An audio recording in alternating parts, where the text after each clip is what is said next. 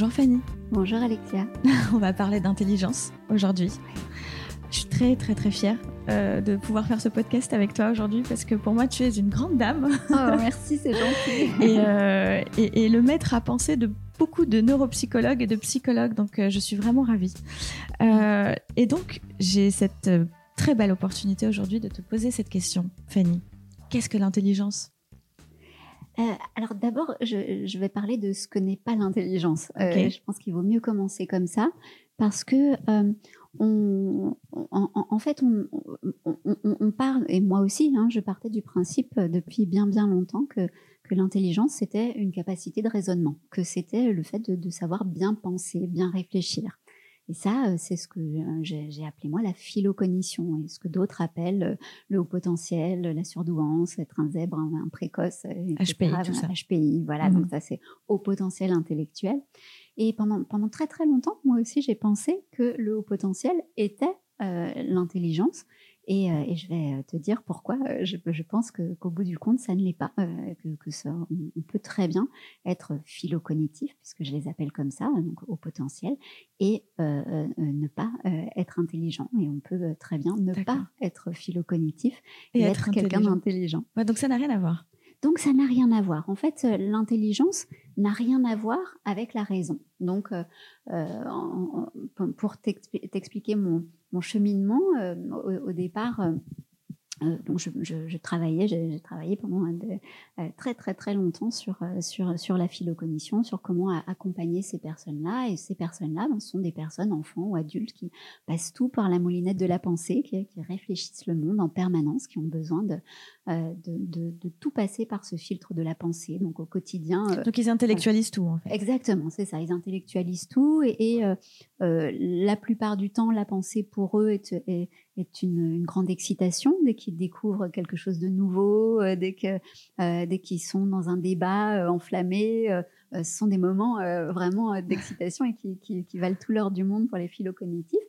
Euh, et puis, bah, il y a d'autres moments où euh, ça les dessert, euh, cette pensée, parce que ça, ça, peut virer en rumination. Alors, tout le monde rumine, hein, tout, le monde connaît la, rumination mentale, le fait de tourner en boucle avec une pensée, de ne pas arriver à s'en sortir. souvent, ce sont des pensées en plus qui sont plutôt noires, plutôt désagréables, un problème à régler, quelque chose qu'on voilà, n'arrive pas à, à, à, défaire. Et en fait, les, les philocognitifs sont ces personnes qui, tant qu'elles n'ont pas trouvé euh, soit la, solution intellectuelle à quelque chose, euh, mais vraiment ça peut être aussi des problèmes standards euh, de, de philosophiques ou autres, mais ou alors un problème de vie. Mais tant qu'elles n'ont pas trouvé, ça, ça, ne va pas arrêter de, tourner, tourner, tourner. Donc ça peut faire souffrir, et évidemment aussi. Et puis il y a beaucoup d'anticipation chez les philocognitifs. Ils vont anticiper tout, ce qui peut se passer autour d'eux. Donc bah, là aussi, ça crée peut-être un, certain stress, une certaine euh, difficulté, pardon. Euh, donc euh, voilà, ça c'est vraiment la, la, la, philocognition au quotidien. Donc finalement, ce sont ceux qui réfléchissent trop, qui réfléchissent beaucoup, qui essaient de comprendre le monde qui les entoure et qui intellectualisent et qui essaient de raisonner avec en, essayant de comprendre ce qui leur arrive. Alors, c'est intéressant que tu dises qu'ils réfléchissent trop, parce que c'est vrai que, que beaucoup de, de, mes pères ont proposé cette, cette idée, je pense trop, je suis trop. Euh, euh, alors, je sais pas si c'est trop, je suis pas sûre qu'on puisse dire que, que c'est trop, euh, comme quand Ça peut fatiguer, en fait. Exactement, ça peut fatiguer, mais, mais c'est-à-dire que quand c'est trop, c'est trop. Mais donc, quand c'est trop, ça va stresser, quand c'est trop, on va pas être bien. Mais euh, un sportif, tu, tu, vas pas lui dire tu es trop sportif, tu es trop euh, trop dans le, sais pas le, mouvement, etc.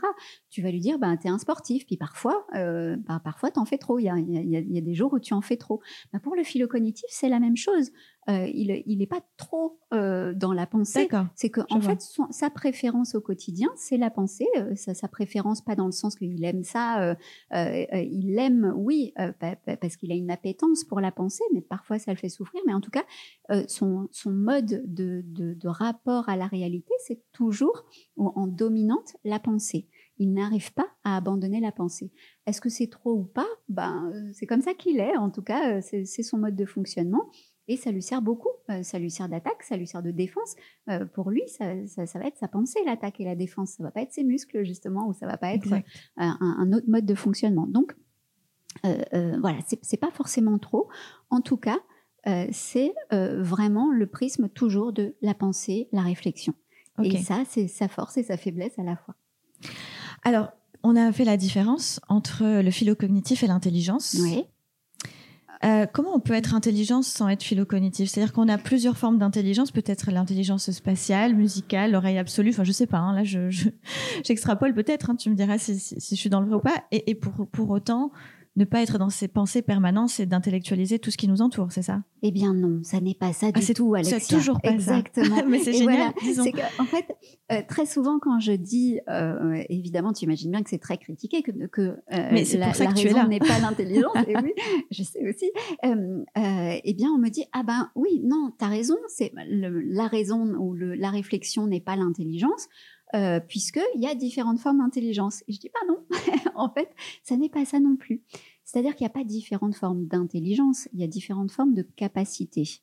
Euh, on a tous, euh, donc toi et moi qui sommes philo-cognitives, on a cette capacité de raisonnement qui est plutôt euh, meilleure que la plupart de nos congénères. On, on réfléchit euh, bien et, et euh, voilà, c'est un truc qu'on a en plus et on a besoin de réfléchir pour tout et n'importe quoi. Ok. Euh, quelqu'un qui euh, est très bon pour euh, les, capacités relationnelles, enfin pour le, pour le relationnel, eh bien, cette personne-là a de meilleures capacités que toi et moi pour être en relation avec l'autre, pour peut-être pour l'écouter, le comprendre, ou alors pour communiquer avec l'autre. Donc voilà, cette personne-là a cette dominante au niveau de ses capacités. Une autre personne, on va reprendre l'idée, l'idée du sportif. Le sportif, ben, il a de meilleures capacités athlétiques et il va être meilleur en ça. Bon. Euh, il y a un, un, monsieur qui s'appelle Howard Garner qui a proposé qu'on avait différents types d'intelligence. Oui, c'est ce que tout le monde retient. Hein. Exactement. Et donc, il, euh, il a vraiment euh, ouvert tout un champ euh, de joie chez, chez, les gens en se disant ah bah je suis intelligent moi aussi parce que euh, bah je suis pas intelligent du raisonnement mais je suis intelligent parce que je je, je, je sais pas je, bah, justement émotionnellement je suis je suis super ah bien etc etc. Il y, en a plein d'ailleurs qui essayent de se justifier bon ok j'ai peut-être pas un grand QI mais j'ai un énorme QE. exactement. un voilà, donc, coefficient bah, émotionnel. Donc il y, a, il y, a exactement et donc il y a des modes comme ça en ce moment c'est la mode des, des on, on, c'est un petit peu passé maintenant le, le, raisonnement autrefois on je sais pas on recrutait seulement des et des gens qui, pour, euh, j'exagère à peine, mais pour faire le ménage, on allait recruter des polytechniciens ou, ou des gens euh, ultra diplômés, mais dans, dans des disciplines de raisonnement euh, de haut niveau. Et puis euh, maintenant, bah, c'est la mode euh, au, contraire des émotions. Donc, soft skills. Exactement. donc on va chercher les soft skills partout. Euh, est-ce qu'il est bon la, communication non violente et, tout, tout, le monde va parler de, de son, hypersensibilité. C'est très bien d'être hypersensible et on va recruter surtout des gens qui ont cette capacité relationnelle, émotionnelle. Et je pense que ça ne change rien au, au, au public parce que ce ne sont que des capacités. Donc Howard Gardner, il nous propose que, alors au début, il disait qu'il y avait 7 intelligences, et puis 8, et puis 9, et puis maintenant 10, et euh, jusqu'à la, prochaine. Et en fait, ce que je dis moi, c'est que tout ça, euh, ce ne sont que des capacités, que ce soit notre capacité à nous, des phylocognitifs, le raisonnement, euh, la réflexion, la pensée, ou les capacités émotionnelles, ou les capacités plus, plus spécifiquement verbales, ou athlétiques, ou etc., etc. Tout ça, ce ne sont que des capacités. Tu as remarqué, avec ta phylocognition, j'imagine, qu'il y a des jours où euh, tu arrives super bien à utiliser ta pensée, même la plupart du temps, tu es quand même plutôt euh, au-dessus que, la moyenne de, tes congénères euh, quand, quand tu utilises ta pensée. et puis, il y a des jours où il n'y a plus personne. Pourtant, la pensée, c'est ton truc. Oui, c'est vrai, ça, ça, peut arriver. Ouais. J'imagine. Oui. Euh, oui, oui. Euh, comme le sportif, oui, bien euh, sûr. Bah, il, est, il a de super bonnes capacités. Il va peut-être au tennis s'entraîner tous les jours à faire un coup droit magnifique le long de la ligne et tout. Mm. Il y a un jour où ça, il va pas passer un seul coup droit. Et pourtant, vrai. il s'est entraîné tout le temps et c'est son truc et il a vraiment de, de, de super capacités athlétiques, etc. Donc il y a ces jours-là, soit qu'on est plus fatigué, soit qu'on est émotionnellement pas bien, soit on a une personne en face de soi, comme c'est mon cas là qui nous impressionne. Oh non, je suis pas du tout impressionnante. Mais si tu es ah impressionnante. mais, mais ça va, j'arrive à gérer. Mais non, pas du tout. Mais euh, oui, je comprends ce que tu veux dire. C'est-à-dire que tu es dans certaines situations peut-être pas inconfortables, mais inhabituelles, qui peuvent euh, bah, te, t'enlever toutes tes capacités et, te faire vivre autre chose dans cette journée. Exactement. Mais ces capacités, tu sais, tu, sais quand, on, va, on, va, parler en physique d'une capacité, c'est la, on, va dire presque la contenance d'un objet. Tu vas avoir un, un, vase, par exemple, il a telle capacité, ça veut dire qu'il peut, il peut contenir tel volume. D'accord? Mais parfois, euh, euh, ce volume ne va pas être rempli, mais il a toujours cette capacité. D'accord. Ok? Hmm. Et puis parfois, on va réussir à remplir ce volume complètement. Hein, je sais pas si, je parle vraiment en des termes. J'ai compris. Mais voilà, tu as compris le, principe. De la même façon, je donne toujours l'exemple de la Ferrari. Euh, euh, tu, imagines euh, que, tu as une, Ferrari devant toi, tu la vois, cette Ferrari, bon, elle, déjà elle est belle, elle a une capacité à, séduire qui est importante, elle a un moteur surpuissant, elle est hyper maniable, j'imagine, enfin bon, voilà, elle a toutes les capacités d'une voiture extraordinaire, d'accord? Elle a ses capacités. Maintenant, tu mets cette super Ferrari sur une route de montagne enneigée. Est-ce qu'elle peut montrer euh, mhm. parfaitement euh, ses capacités de Ferrari. Non. Elle peut pas. Mhm. Et donc, c'est à partir de ces réflexions-là, je, là, je te fais un résumé, mais... Euh, non, mais c'est une belle image. La, Ferrari dans les Alpes, c'est sûr qu'elle va pas montrer le, le, son plein potentiel. Exactement. C'est sûr. Exactement. Donc, c'est ce qui fait la différence entre une capacité qu'on a, qui est presque structurelle, même si elle se travaille, mais c'est comme les fondations d'une maison, si tu veux. Ça, euh, bien sûr que tu peux modifier quelque chose dans les fondations d'une maison, mais une fois que c'est là, globalement, c'est quand même plus difficile de toucher cette structure. C'est la différence entre structure et fonction. On dit, euh, on dit comme ça en science. Donc il y a la structure, le dur, et puis il y a la fonction. Et donc la fonction, ça va être, euh, ça, va être comment dans un écosystème donné, ça va, cette structure va s'exprimer. Ok? Donc il y a la capacité, et puis il y a l'intelligence qui est un état. Et c'est ça que j'apporte. C'est un état. Exactement. L'intelligence est un état. En, en, tout cas, tel que je le présente dans mon modèle, c'est ça l'intelligence. C'est-à-dire que c'est pas une capacité ni de raisonnement, ni, euh, ni émotionnel, ni mmh. ta, ta, ta, ta, ta, C'est un état. C'est-à-dire que ta, ta Ferrari, si tu la mets sur une route de montagne, elle va pas être en état, euh, dans, les bonnes prédispositions et dispositions pour pouvoir montrer le maximum de ses capacités. Mais si tu la mets sur un, circuit de course euh, en plein soleil où il n'y a pas de, voilà, tout va vraiment bien et qu'elle a été bichonnée avant, et ben là, elle va pouvoir montrer euh, sa, pleine capacité, son plein potentiel. Voilà, donc ça, c'est la, la, différence. Donc, l'état d'intelligence, euh, il va se décliner selon, euh, j'ai établi qu'il y avait trois phases de l'état d'intelligence. D'accord. Donc euh, trois stades parce que parce que parce que c'est ce qu'on fait nous les scientifiques, on se prend la tête. alors qu'en réalité, bien sûr, c'est un continuum, hein, tu vois.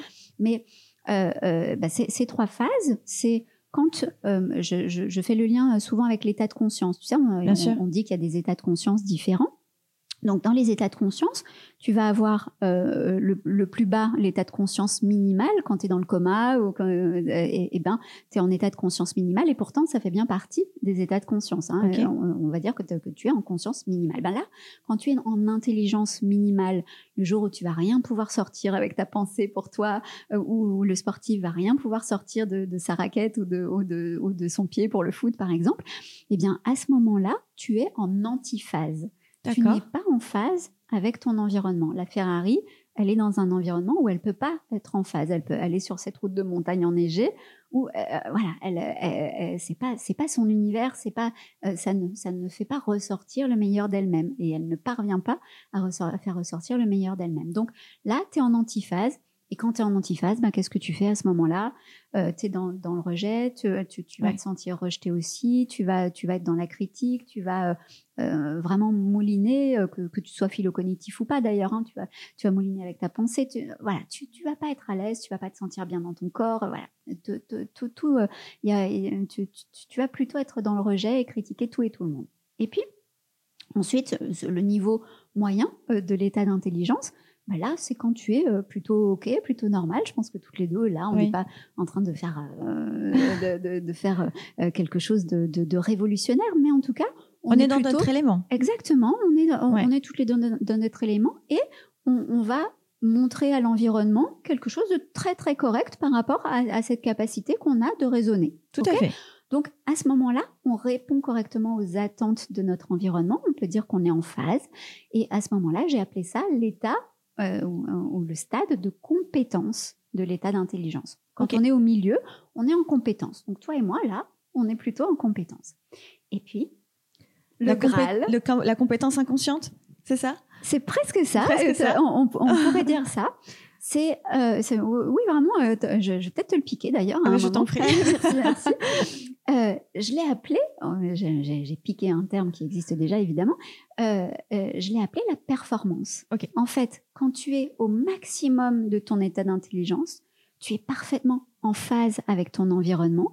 Et quand tu es parfaitement en phase avec ton environnement, mais là vraiment parfaitement, dans le sens où vraiment tu as l'impression que l'univers te répond, que l'univers a a mis tout ce qu'il fallait sur la route, que tout d'un coup, euh, tu, vois, c'est tellement plaisant ces moments-là. et, ce sont des moments que tout le monde connaît, peu importe ses capacités. Hein. On a tous vécu ces moments où tout d'un coup tous les voyants sont au vert, où on a l'impression que les choses deviennent faciles, que la pensée euh, pour, un philo cognitif, la pensée va super bien, elle, elle, c'est génial quand ça arrive. Exactement. et là, es là. Et puis tu sais quand quand tu es avec un, autre philo cognitif et que euh, ça, ça, déroule, et ben à ce moment-là euh, on, est là, il y a ce ping-pong qui se crée, et tu es là, tu sens que ton excitation augmente, et puis le sportif, lui, bah, c'est pareil, il sent que tous ses mouvements vont super bien, il va, il va pouvoir vraiment s'amuser avec sa raquette ou avec, euh, ou, avec son pied, etc. Voilà, euh, à ce moment-là, tout déroule. Et là, on est en performance. Et qu'est-ce qui se passe en performance? Eh bien, l'environnement va être là pour voir hein, on, est, on, est, vraiment dans un environnement, on peut pas être performant tout seul dans sa chambre. À ce moment-là, on est euh, euh, vraiment dans une validation de la part de l'écosystème. Et cet écosystème euh, va nous dire waouh. Ok, donc c'est là où on a cette reconnaissance. Exactement, on a cette reconnaissance. Quand mmh. on est en performance, on montre au monde le meilleur de sa capacité dominante ou d'une de ses capacités, peu importe. Et le, le, monde valide et dit waouh, c'est extraordinaire. Et c'est là que euh, et ben le, sportif euh, va, euh, on, va dire mais quel exploit, c'est magnifique, c'est merveilleux ce qu'il a fait. Le, poète, le, littéraire, enfin le, peu importe, hein, De, de, Steve Jobs jusqu'à jusqu'au boulanger qui, qui, qui, excelle dans un pain extraordinaire parce qu'il est dans son élément. Tout à fait, c'est exactement ça. Donc ça, c'est la performance. Donc pour moi, la performance, c'est le Graal de l'intelligence. D'accord. Et c'est pour ça que donc j'ai écrit proposer le secret des performants. Euh, euh, C'était pas pour l'idée de, tu sais un truc euh, de développement personnel, soyez plus performant au quotidien, etc. Même si ça, ça, parle évidemment de performance et de comment être plus performant, mais euh, ça dit et c'est là que ça rejoint ce, que tu disais tout à l'heure qu'en fait l'intelligence n'est pas la raison. Mm-hmm. L'intelligence n'est pas une capacité quelle qu'elle soit. L'intelligence, c'est un état, et c'est un état où euh, qui, fait appel beaucoup plus à l'inconscient qu'au conscient, qui, qui, fait vraiment très peu, si ce n'est pas du tout, appel à la raison. Euh, et c'est en ça que, que ça n'est pas du tout euh, ce qu'on pense l'intelligence, puisque l'intelligence, c'est un corps à corps avec la réalité. Et j'en viens, avant de, de, revenir à l'intuition et, et, à, et à l'inconscient, j'en viens à une question de définition, parce que j'ai été gênée pendant euh, une bonne bonne partie de ma carrière euh, d'intellectuel, on peut dire. J'ai été gênée par, cette idée de, de, de, l'intelligence et j'en suis allée. Euh, je, suis retournée aux origines, aux origines du mot intelligence, à l'étymologie. Pourquoi? Parce que il n'y avait rien qui me satisfaisait dans ce qu'on nous proposait. Alors, est-ce que l'intelligence, c'est l'intelligence avec un grand I, c'est la raison? Mais en fait, il y a des moments où elle s'exprime pas, donc c'est pas l'intelligence, c'est juste la capacité de raisonnement. Donc, euh, pourquoi on l'appelle intelligence alors que c'est une capacité de raisonnement Ça n'a pas de sens. Ensuite, bah, quand on me dit, eh ben, l'intelligence, elle est multiple, on a plusieurs types d'intelligence.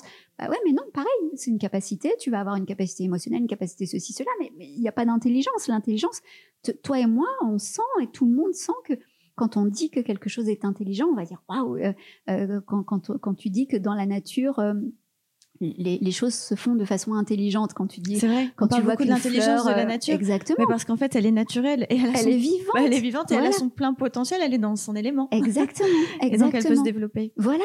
Et hmm. donc tu, tu ferais pas passer un test de QI à, une fleur pour savoir si elle est intelligente tu vois. Donc ça n'a rien à voir avec du raisonnement. Et quand tu vois la définition du terme intelligence globalement, euh, tu, tu, prends la rousse et tu vois que ça, ça dit à peu près ça. Euh, c'est la capacité, capacité à discerner, connaître et comprendre. Sauf qu'en fait, quand, euh, si je reprends le joueur de tennis, en fait, c'est parce que tu sais, mon fils est, joueur professionnel de tennis et du coup, je, prends beaucoup la, métaphore du tennis puisqu'elle m'intéresse un petit peu. Non, mais c'est une belle métaphore aussi. Hein, le sport, euh, le sport c'est intéressant. Le sport est, toujours une, belle métaphore pour tout, j'ai l'impression. Donc, euh, quand, quand, tu prends un, joueur de tennis qui, soit, qui à un moment te, te fait un, coup magnifique au, tennis, vraiment le truc où tout le monde dit waouh, c'était extraordinaire. Est-ce que euh, ça ne veut pas dire qu'il a eu une capacité extraordinaire à ce moment-là, ou une capacité où il, était en état à ce moment-là de discerner, connaître et comprendre euh, mieux que, n'importe qui à ce moment-là tout, euh, tout son environnement, tout ce qu'il fallait faire au moment où il fallait faire, etc. etc. C'est bien ça qui s'est passé. Il a bien discerné, il a bien connu tout son environnement et il a bien compris. OK? Et pourtant, il n'est jamais passé par le raisonnement. Ça s'est passé en une fraction de seconde. Il a balancé son revers le long de la ligne et, il n'est pas du tout passé par le raisonnement. Et quand on prend la définition de l'intelligence, ou l'étymologie plutôt du mot intelligence, le mot intelligence, menu, euh, minute. Euh, oui, euh, minute définition. Exactement, minute définition académique. donc, intelligence est apparue au XIIe siècle. Et ce sont des religieux qui ont proposé le, le terme intelligence. Et l'idée, c'était donc ça vient de interlegare. Eh, c'est ça, interlegare. Je pensais que c'était la religion qui voulait aussi dire euh, de, relier les hommes, mais finalement c'est aussi ça, l'intelligence. Euh, euh, alors il n'y a, pas cette notion justement philanthropique. L'idée c'est inter parmi, entre, legere, cueillir, trier, décider ou choisir, cueillir, trier, décider parmi plusieurs possibilités. D'accord. Et euh, euh, l'idée de l'intelligence telle que les, religions le, voulaient, le souhaitaient, c'était extraire l'humain de sa, condition, euh, sa, basse condition humaine, de, sa, de, sa, de son gras, on pourrait dire, pour qu'il s'élève vers le divin. Donc, pour qu'il s'élève vers quelque chose de plus grand, vers, vers un plus grand lui-même, tu vois. C'était et, donc recueillir, trier, décider. on pourrait dire nous, prendre les bonnes décisions pour aller vers, vers un plus grand soi-même. C'était ça l'idée. Hein. On n'avait pas Descartes encore et le cartésianisme.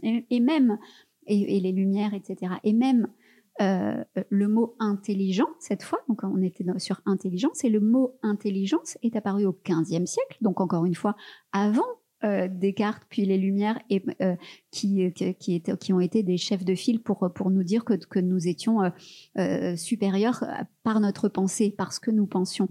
Ben, le mot intelligent est apparu au XVe siècle, donc avant cette idée-là. Et puis, quand tu vois que euh, certains termes comme la, sagacité... Euh, Qu'est-ce que c'est que la sagacité? Alors, pour la, pour la plupart des gens, quand moi-même autrefois, quand on me disait ah c'est quelqu'un de sagace, je me disais c'est quelqu'un qui raisonne super bien. D'accord. En fait, le terme sagace, ça vient de sagax sagakis en latin, et ça veut dire euh, qui a l'odorat fin. Donc on parle d'un chien sagace, un fin limier. Mhm. Euh, euh, c'est un, chien sagace, par exemple. Il, a du flair. C'est avoir du flair. Et, pourtant, nous on dit c'est l'intelligence, sous-entendu l'intelligence du raisonnement. Ok. Tu vois Et si tu prends l'inverse de l'intelligence, tu vas dire euh, c'est quelqu'un de débile, par exemple. Un débile, le, terme débile veut dire faible. Ça ne veut pas dire euh, euh, qui ne réfléchit pas. D'accord. Tu vois, le terme con, euh, ça, vient de, de Alors ça va, ça va pas plaire à, beaucoup de femmes, mais le, le, con de la femme, c'est la vulve en, fait. Et donc, c'était au, quand on a utilisé le mot, le mot con, c'était pour dire faible parce que la femme était plus fragile physiquement que l'homme. Et donc, voilà, c'était alors au départ réellement c'était le fourreau dans lequel l'homme mettait son épée. Donc ça peut avoir, mais euh, peu, importe. là, je, ne parle pas de, je, n'ai rien à défendre sur. Non, non, bien sûr, c'est pas le sujet. Mais en tout cas, euh, c'est pour dire que, ça parle de fragilité imbécile. De la même mhm. manière, ça veut dire faible, fragile, euh, stupide. Ça vient de stupor, stuporis, qui veut dire arrêté, interdit, qui ne bouge plus. Donc l'inverse de l'intelligence, c'est ne pas être en mouvement, ne pas être arrêté, être interdit et être fragile. Donc, ça n'a rien à voir, euh, ça n'est pas l'inverse de quelqu'un Capacité de raisonnement ou, de, capacité tout court, en fait. En fait, euh, il, est, il est apparu très tard qu'on parle d'intelligence Mm. pour parler de capacité de raisonnement. Donc, en fait, l'intelligence, c'est être en mouvement. L'inverse de la stupidité, c'est être en mouvement dans, dans, dans son, son écosystème.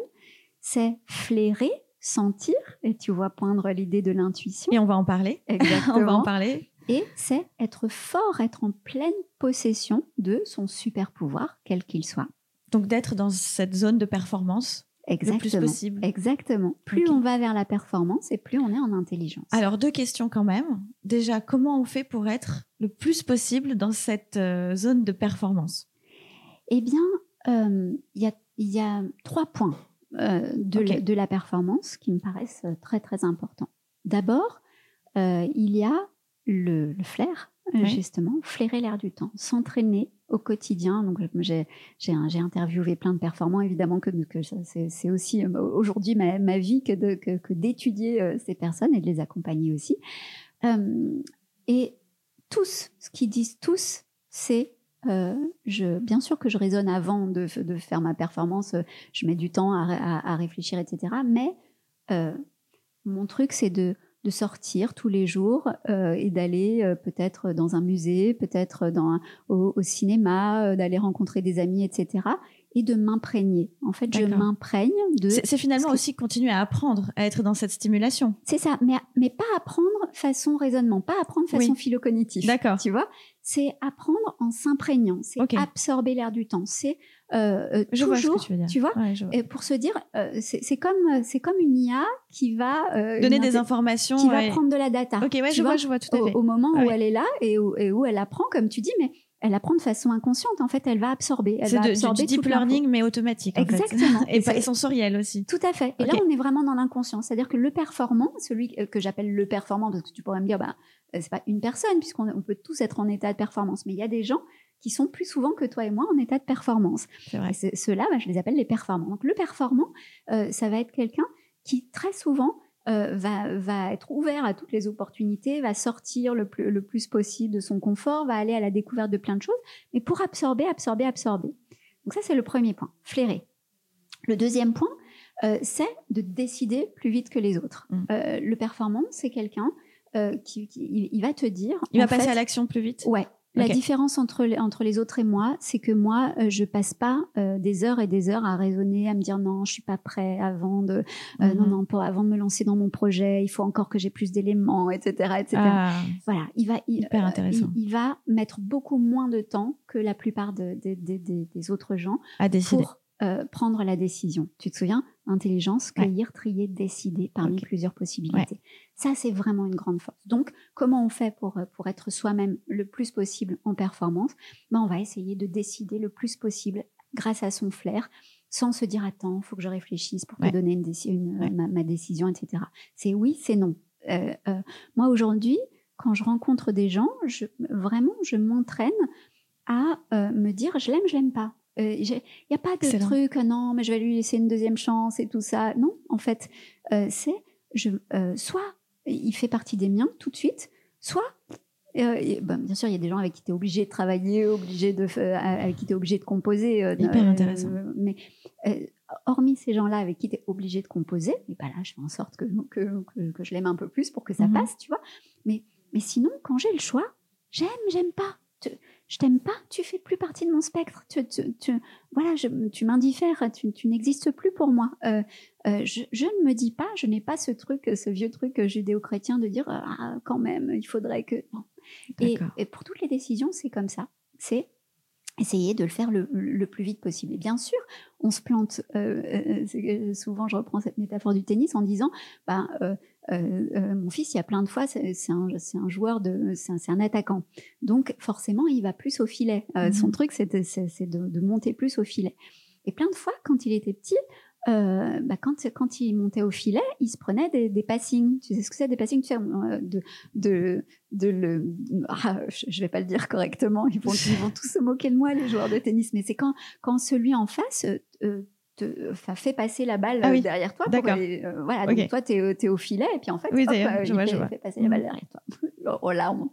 Et, euh, et, et, et donc, bah, vu qu'il se prenait des passings, il s'en prenait quelques-uns, mais lui, il avait eu cette expérience négative en se disant, bah, en fait, je peux plus monter au filet, donc il restait au fond de cours, alors que sa nature, euh, on peut dire, c'est de monter au filet et d'être un attaquant. Et donc, ben, il restait au fond de cours parce qu'il avait peur de se faire passer.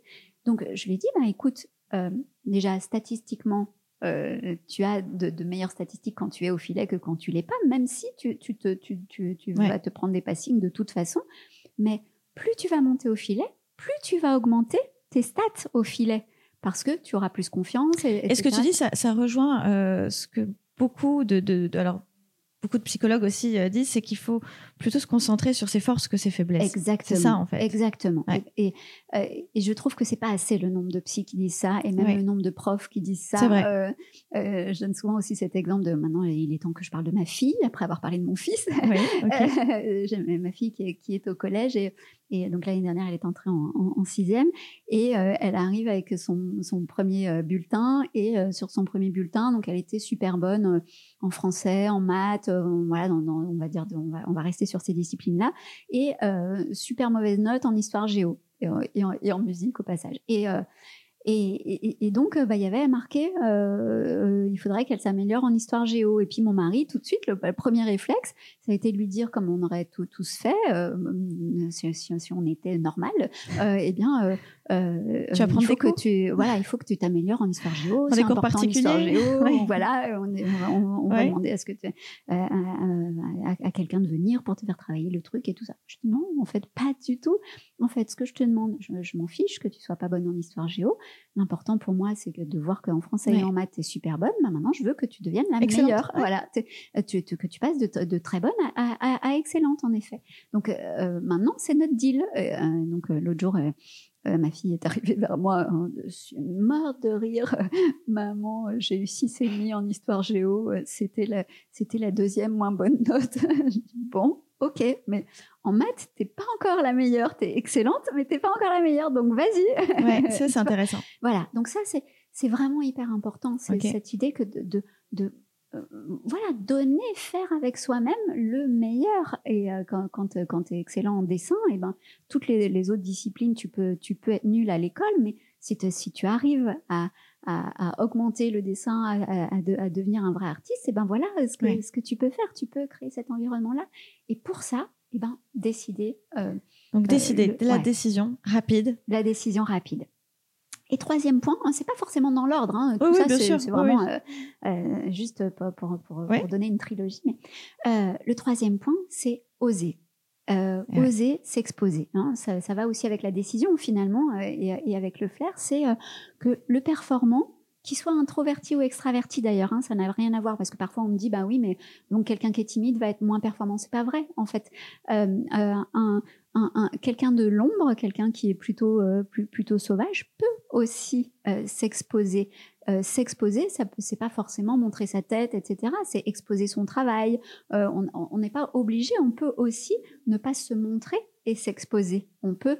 L'important, c'est d'oser montrer son travail. Il y a des gens qui, qui, ont, qui, qui ont écrit dix livres et qui ne les ont jamais montrés à personne parce que euh, ils ne se sont pas exposés. Pourtant, hein, c'est pas une, question de montrer sa trogne. Donc, euh, oser s'exposer, ça veut dire euh, se dire que on veut rayonner dans le monde, on veut montrer ce qu'on sait faire au monde. Ça, ça, ça, hum, J'aime beaucoup ce que tu dis, mais c'est vrai que sur ce dernier point, ça touche aussi à la confiance en soi, au syndrome de l'imposteur. Il y a tellement d'injonctions aussi qui sont mélangées à tout ça, d'émotions. Enfin, là, là, on rentre dans quelque chose d'assez euh, complexe.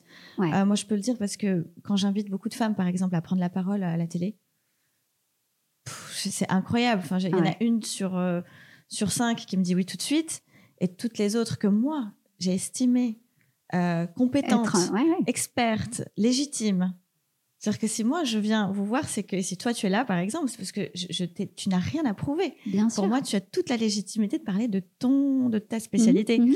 Et pourtant, elles vont se dire non, mais Euh, je ne sais pas si je suis vraiment légitime parce que je ne sais pas tout sur tout. Donc elles, sont, elles ont 98% du savoir, mais parce qu'elles n'ont pas 100%, elles ne se sentent pas légitimes d'exposer leurs connaissances et leurs travaux.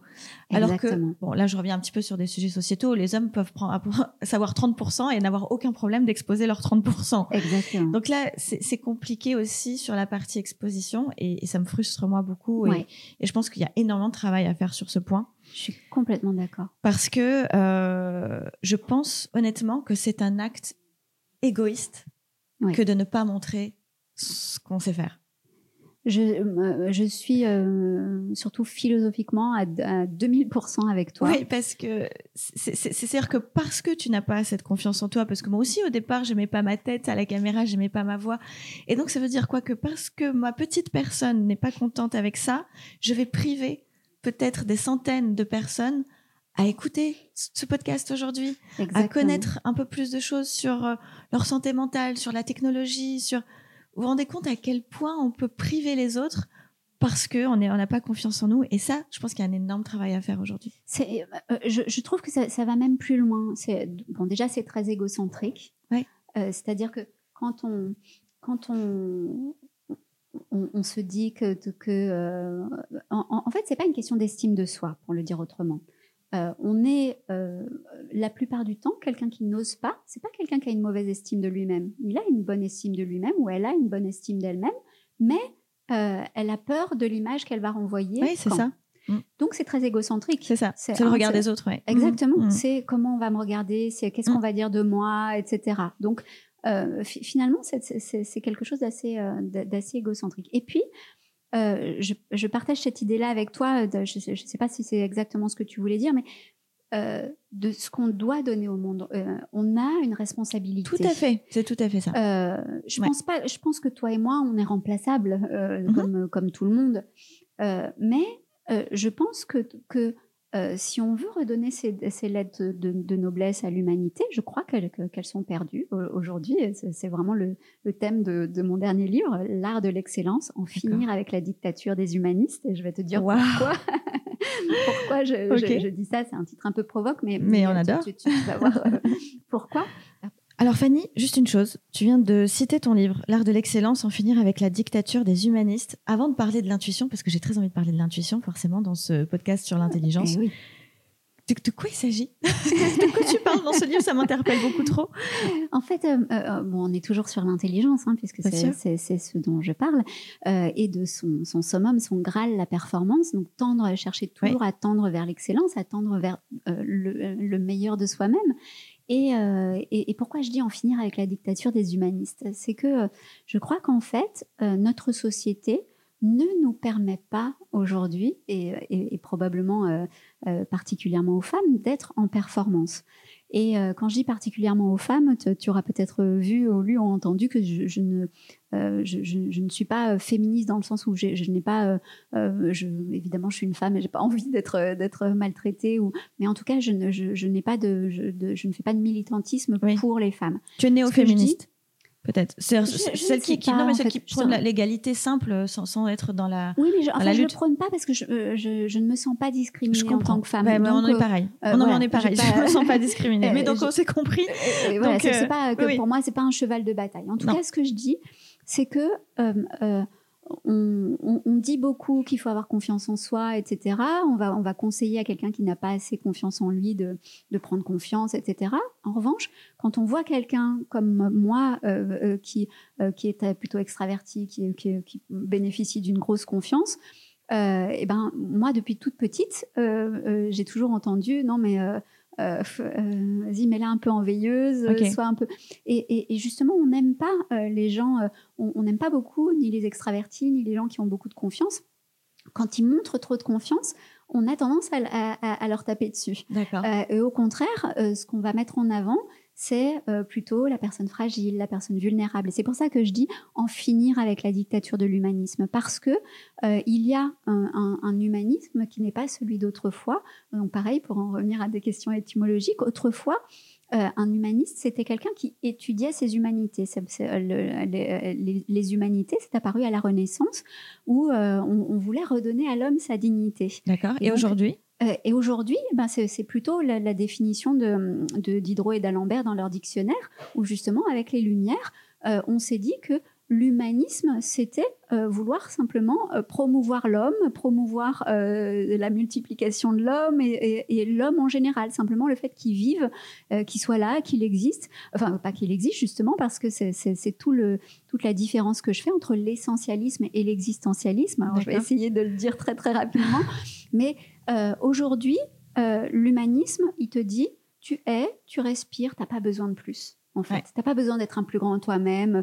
Il suffit, tu sais, on, va, dire à ses enfants, l'essentiel, c'est que tu sois heureux. Alors après, quand tu creuses maintenant, en fait, euh, euh, si, euh, ok, l'essentiel, c'est que tu sois heureux. Mais alors, si ton enfant, à, 30 ans, il est toujours chez toi, qu'il travaille pas, qu'il n'est pas marié, il pas d'enfant, il est, mais il est heureux, il te dit, moi, je suis bien, ça te va?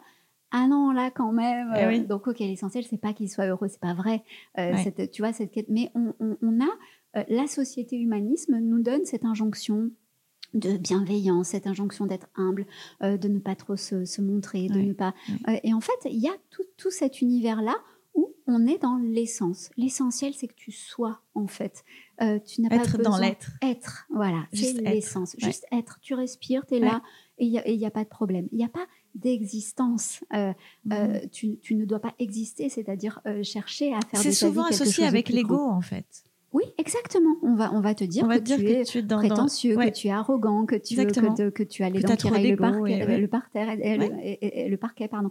Donc vraiment, on, on est dans cette, dans cette, cette ambiance-là qui euh, fait que, que, ben oui, les femmes, euh, peut-être plus que les hommes, euh, ont plus de mal à, se dire ouais je, suis quelqu'un de bien. Mm-hmm. quand, tu m'as dit tout à l'heure que je ne sais plus que je, faisais partie des guides etc j'aurais pu dire oh non oh, je, ne suis pas sûre. Et, tu vois je, serais passée pour quelqu'un de mieux que si je te dis bah ouais en fait oui. Je, oui je sais que je suis je suis un guide pour certains. Je suis détestée par d'autres mais je, suis un guide pour certains et je l'assume et je, suis très fière de moi. qu'est-ce que ça fait du bien Fanny d'entendre ça? Eh ben, j'en suis ravie j'en suis ravie. Vraiment pour les femmes, tu vois, euh, je crois que, que, vraiment, ce qui est important, c'est euh, la masculinité, ou, peut-être plus que la masculinité, parce que c'est n'est pas vraiment ça, c'est le masculin. Le masculin, oui. Mm. C'est que, en fait, quand on voit des femmes euh, pourtant féminines, comme toi et moi, tu vois, on n'est pas là en train de, de, de, se mettre, de, je sais pas, de s'habiller comme des... Oh non, comme, des bonhommes, pas du tout. voilà. mais nous portons, toi et moi, un masculin très fort. Et je pense que le problème, c'est pas d'être un homme ou une femme, euh, euh, mm. c'est euh, de développer un masculin assez fort. C'est ça la confiance en soi finalement. Et je crois que notre société ne nous fait pas du bien, cette société humaniste ne nous fait pas du bien parce qu'elle véhicule beaucoup, beaucoup euh, de codes qui sont très féminins. La sensibilité, la douceur, euh, l'humilité, euh, l'humilité dans le sens de il faut pas trop vouloir se mettre en avant. c'est pas je suis humble parce que je sais que ce que j'ai fait, je pourrais faire mille fois mieux. C'est je suis humble parce que je sais que ce que j'ai fait, c'est rien à côté des autres. Tu vois Et euh, on, développe tout ce truc-là avec, euh, avec l'hypersensibilité, la communication non violente, les soft skills mhm. dont on parlait tout à l'heure. Il faut être quelqu'un de sensible, il faut être quelqu'un de vulnérable. Et quand tu vois euh, tous ces, ces, posts qui pullulent ou ces livres qui sont, qui sont des best-sellers où tu as euh, euh, vraiment la, victime qui va s'exprimer j'ai été victime de viol, de ceci, de cela, et que ça devient des best-sellers et, un milliard de fois mieux vendu qu'une que, théorie de l'intelligence ou un modèle de l'intelligence que je vais proposer. Alors bien sûr, je suis très jalouse et, ça part de la, de la jalousie, ce que je te dis, mais c'est surtout philosophique mon, mon cri là. C'est qu'est-ce qu'on fait quand on, favorise les victimes? Qu'est-ce qu'on fait quand tu vois le poste de quelqu'un tu, tu, vas voir un post sur LinkedIn de quelqu'un qui généralement euh, va faire 10 likes à, tout casser et qui, euh, j'ai vu ça récemment, ça, ça, ça, ça, me, ça, me, donne envie de pleurer, de crier. De, euh, récemment, je vois une personne, euh, je sais pas combien de likes, 5000 likes ou quelque chose comme ça, euh, avec une, photo d'elle, euh, comme ça. j'ai un syndrome de, de Guillain-Barré, et puis elle nous, elle, nous, montre une photo d'elle vraiment à l'hôpital avec des, tubes. Ça, c'est tu parles de LinkedIn? Oui, de LinkedIn. Et donc, évidemment, puisque c'est un sujet qui me tient beaucoup à cœur, je vais voir le profil de cette personne. Et je vois qu'en fait, en dehors de ce post-là, tous ces posts font 10 likes maximum. Bah tu vois? Et là, elle parle de son syndrome de Guillain-Barré et tout de suite, bam, courage, mais qu'est-ce que vous êtes courageuse et tout. Mais il est là le courage. Le courage, c'est de dire que tu souffres en fait. Mais c'est ça. Hein. oui. C'est de plus en plus ça. C'est exactement. C'est de montrer tout le temps sa vulnérabilité comme si c'était euh, une, une, performance. Exactement. Exactement. c'est ça qui est assez dingue. Alors que quand on a envie de véhiculer euh, des choses positives ou qui nous, nous font grandir tout simplement, bon bah. Oui, c'est ça. Et, puis, et puis on peut être attaqué, etc. Mais comment plus. Mais vous voulez faire du business ou je sais pas quoi. ah oui, oui, en vraiment. Plus, euh, tout, euh, Hors sujet. Bah oui, parce que toi, en fait, toi, tu travailles pas pour pour gagner de l'argent. En fait, tu fais pas du business avec ce, que tu aimes. Moi, je fais du business avec ce que j'aime. Mais, mais j'ai pas honte, en fait. Euh, voilà. Puis bon, peu, peu importe, c'est un autre sujet. Mais voilà, c'est pour ça que je parle de dictature des humanistes. C'est que euh, ça nous avilit, ça, ça, ne nous rend pas des hommes plus beaux, plus grands, plus forts. Et quand je dis homme, c'est évidemment avec un grand H. Et je pense que euh, euh, ce, que les femmes que, tu rencontres et qui n'osent pas, euh, et, ces hommes aussi qui se, du coup ça, crée, on, fait, on fait des quotas, on veut avoir plus de femmes dans, dans, tel et tel domaine, et, je crois que ça, ça n'éveille pas le meilleur en nous. Qu'est-ce qui a fait que Frida Kahlo, qu'est-ce qui a fait que Cléopâtre, qu'est-ce qui a fait que bon toutes ces femmes là qu'on connaît, qu'on admire, Simone Veil, etc. Qu'est-ce qui a fait que dans des environnements qui étaient quand même qui, qui, euh, qui, étaient bien moins porteurs pour les femmes, euh, ont réussi, elles ont réussi à faire la différence. Qu'est-ce qui a fait ça? C'est pas qu'on leur a installé des quotas, on leur a pas créé des privilèges. Qu'est-ce qu'on a fait pour elles? Euh, bah, Rien. Elles ont osé. rien fait. Elles ont osé. Elles ont été. elles ont eu un masculin très fort. Un masculin, ça veut dire que elles, elles, se sont imposées, elles ont eu confiance en elles, etc., etc. On peut y arriver dans ces cas-là. Mais si on crée des privilèges, si on crée des passe-droits pour les femmes, pour les enfants, euh, euh, on, crée de la faiblesse et on, institutionnalise la vulnérabilité. Ah, c'est très bien dit, on institutionnalise la vulnérabilité. Oui. Et, cette, et, cette, position de victime, finalement, qu'on alimente. C'est ça, aujourd'hui. Et, très sincèrement, c'est pour ça que j'ai beaucoup de mal, et je suis jamais allée dans les, toutes les conférences des femmes entrepreneurs, parce que c'était une catastrophe. Je ne m'y retrouvais dans aucune d'entre elles. Et je, n'ai presque, j'ai presque peur d'avoir rien à leur dire parce que j'ai juste fait quoi. Quand on me dit, mais c'est quoi ton secret? Comment qui t'a aidé? Je dis, mais je sais pas rien, j'ai juste fait. j'ai avancé. Et, et, les barrières et les questions qu'elles se posent, je me les ai suis jamais posées. Donc, c'est-à-dire que je peux même pas les aider à se déconstruire parce que je comprends même pas le raisonnement de, victimisation qu'elles peuvent avoir. Enfin, juste allez-y. et je pense que ça aussi, euh, pour, euh, pour, là, on parle beaucoup de, la société en général et de la place de la femme et de, sa, et de son rayonnement intellectuel et de sa performance au travail, ou peut-être dans, son art ou dans ce qu'elle peut apporter au monde. Mais parce que aussi, et je reviens tout petit peu sur la partie personnelle, parce qu'on nous dit beaucoup aux femmes, euh, oui, mais tu as tellement un masculin fort que ça fait peur aux hommes. Je reviens sur ça. Et alors que non, Enfin, théoriquement, non.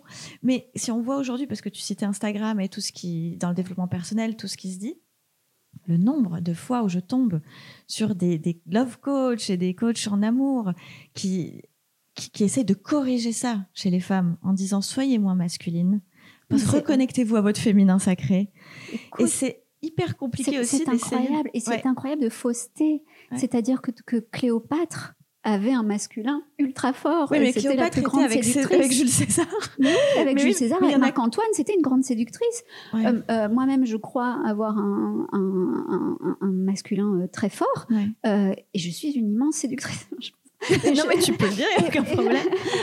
et en, tout cas, euh, j'ai pas voilà, je, suis mariée, euh, je, suis avec mon mari depuis qu'on a 15 ans et, tout, tout, se passe très bien. Je fais pas peur, en, tout cas, à, à, mon homme qui n'est pas du tout un homme déconstruit.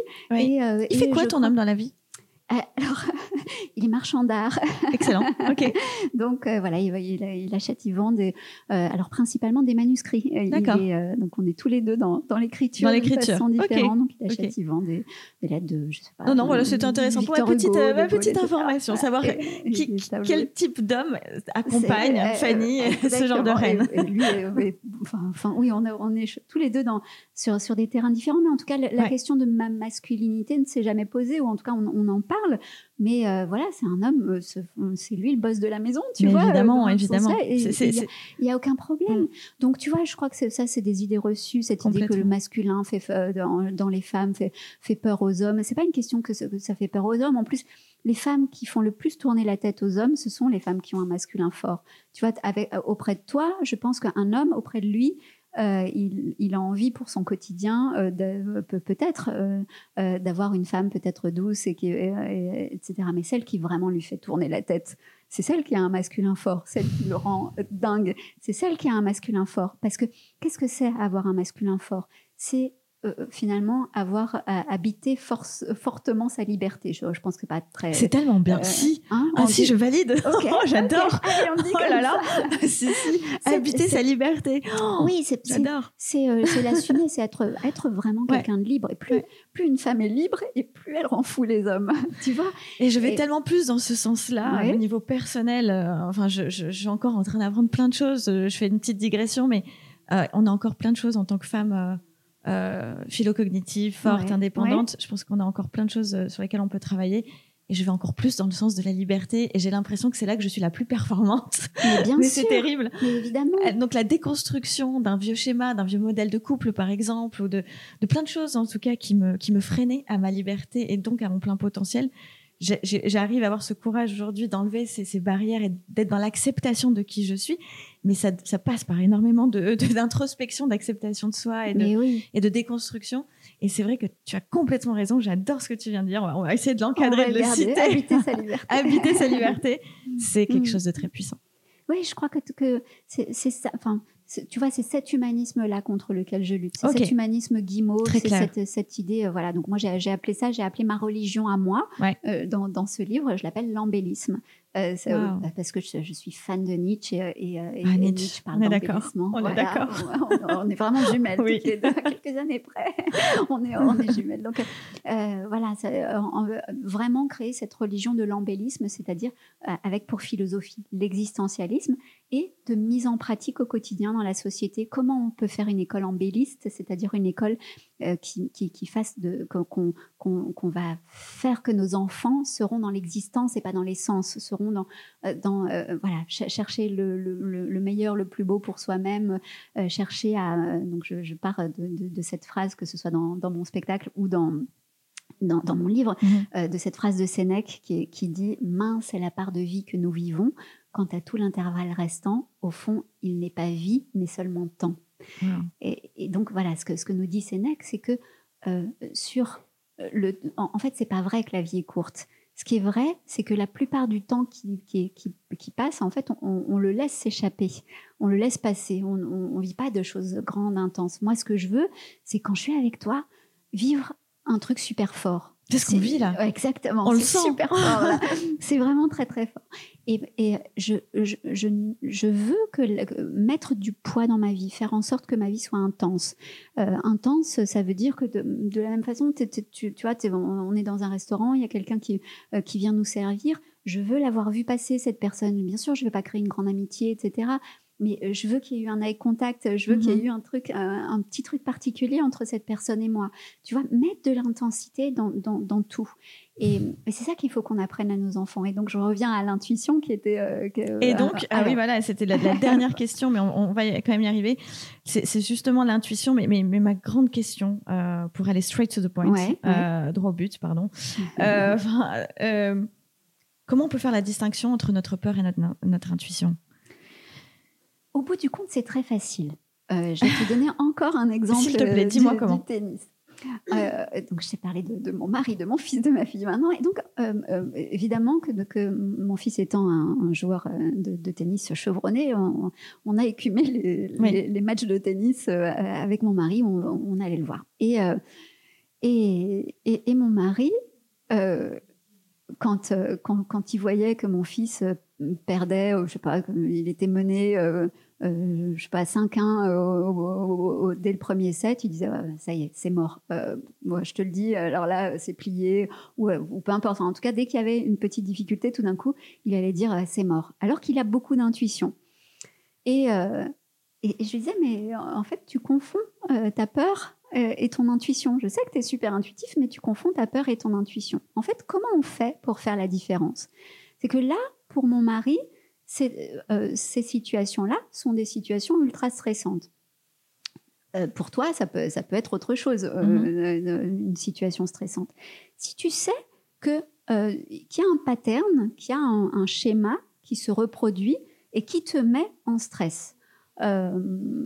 Euh, alors je ne sais pas ce que ça peut être, un type de personne, euh, un type d'environnement qui, va se reproduire et qui, qui, peut être lié à l'enfance aussi, hein, mhm. mais qui, qui, va te mettre en stress. Bah, tu sais qu'à ce moment-là, tu peux pas trop faire confiance à ton intuition. Tu peux pas te dire euh, c'est mon intuition. En fait, c'est plutôt ta peur qui va parler.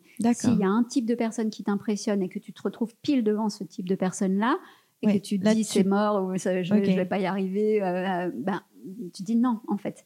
donc, il suffit que tu. il suffit de. C'est facile à dire, mais.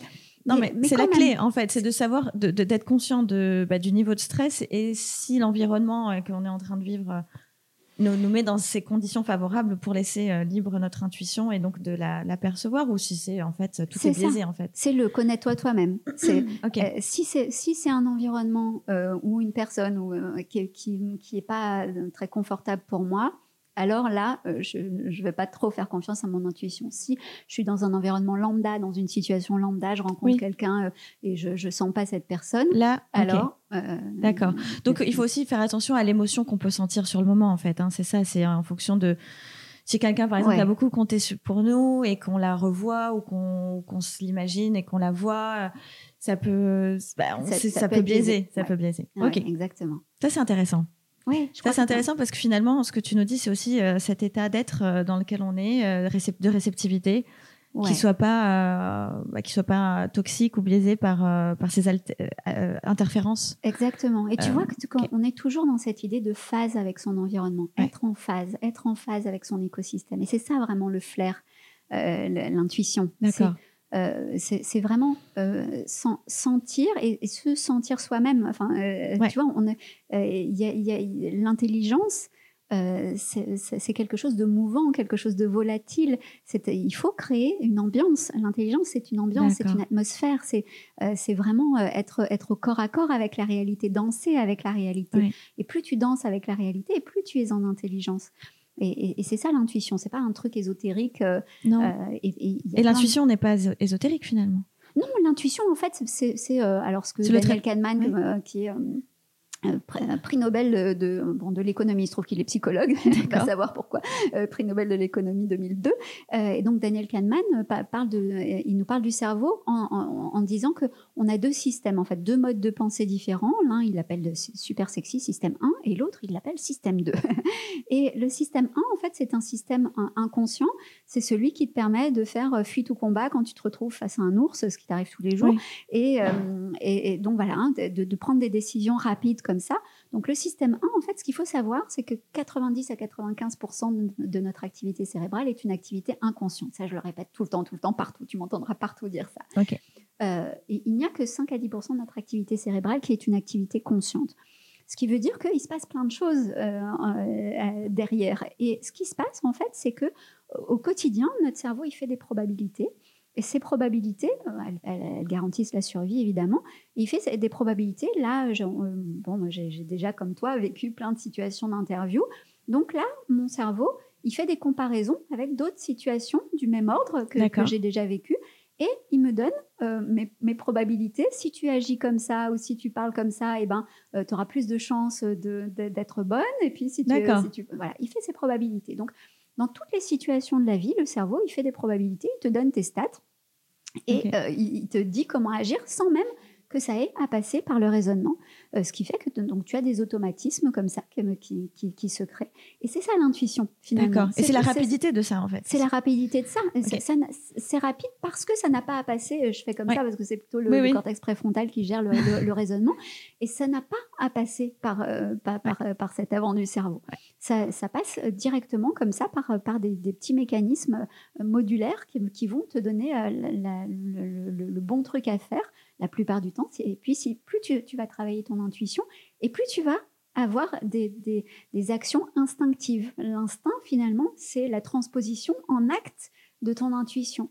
Donc, plus tu vas travailler là-dessus euh, et euh, utiliser ton intuition et augmenter tes stats d'intuition. La data, cette fameuse data qui rentre. Exactement, cette data. Et puis aussi, tu vois, t'amuser à faire des paris au quotidien. Moi, je pense que ça va. J'adore faire ça. Je fais ça tout le temps. C'est ça, c'est là. Tu vois, oui, je fais ça tout le temps. Et, et, et plus finalement, tu, tu, tu, vas pouvoir agir avec instinct et dire oui, dire non.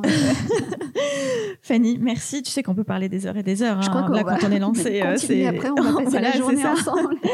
euh, ce podcast est, est, terminé. Euh, J'ai juste une, dernière question que tu je t'invite juste à répondre par oui ou par non, euh, parce que c'est hyper intéressant. Et en fonction de ta réponse, peut-être ça fera l'objet d'un deuxième podcast avec toi plus tard. Très bien, je joue le jeu. Est-ce que, est-ce que tu crois en quelque chose de spirituel, de métaphysique, qui n'est pas euh, en tout cas, qui n'est pas de, cette réalité-là. Est-ce que tu penses qu'il y a autre chose?